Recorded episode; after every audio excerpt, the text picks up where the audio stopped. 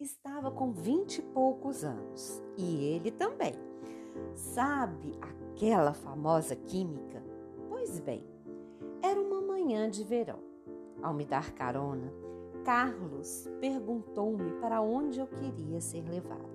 Imediatamente, sem pestanejar, proferi um onde você quiser. Claro que ele me levou ao motel. Lá, pedi-lhe que sentasse na cama e ficasse quietinho. Então, peguei uma cadeira e fiz um striptease de leve. Podia ver os olhinhos sedentos de Carlos. Continuava dizendo-lhe que, por enquanto, só podia olhar. Como sempre fui muito, mas muito malvada, apliquei-lhe uma certa malevolência. Calcinha era preta e adentrava entre minhas nádegas durinhas e apetitosas. Então, subi na cama com todo o meu furor e fui descendo bem devagarzinho até a boca de Carlos, que já se encontrava de prontidão. Mas quando cheguei bem pertinho dela, subi imediatamente.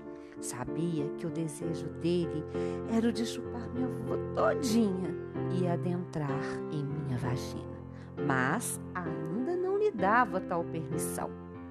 Esse desce e sobe perdurou por vários minutos.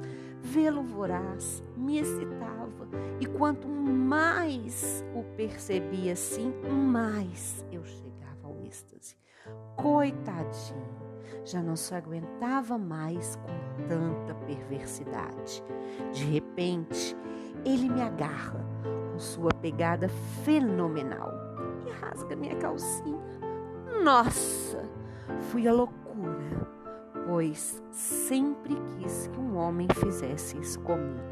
E Carlos fez exatamente como imaginei. Depois penetrou-me com tanta vontade, com tanta garra, que enlouqueci de prazer. Que foda deliciosa, múltiplos gozos. Queridos ouvintes, será que ocorrerão próximos encontros como esse? Ou melhores, hein?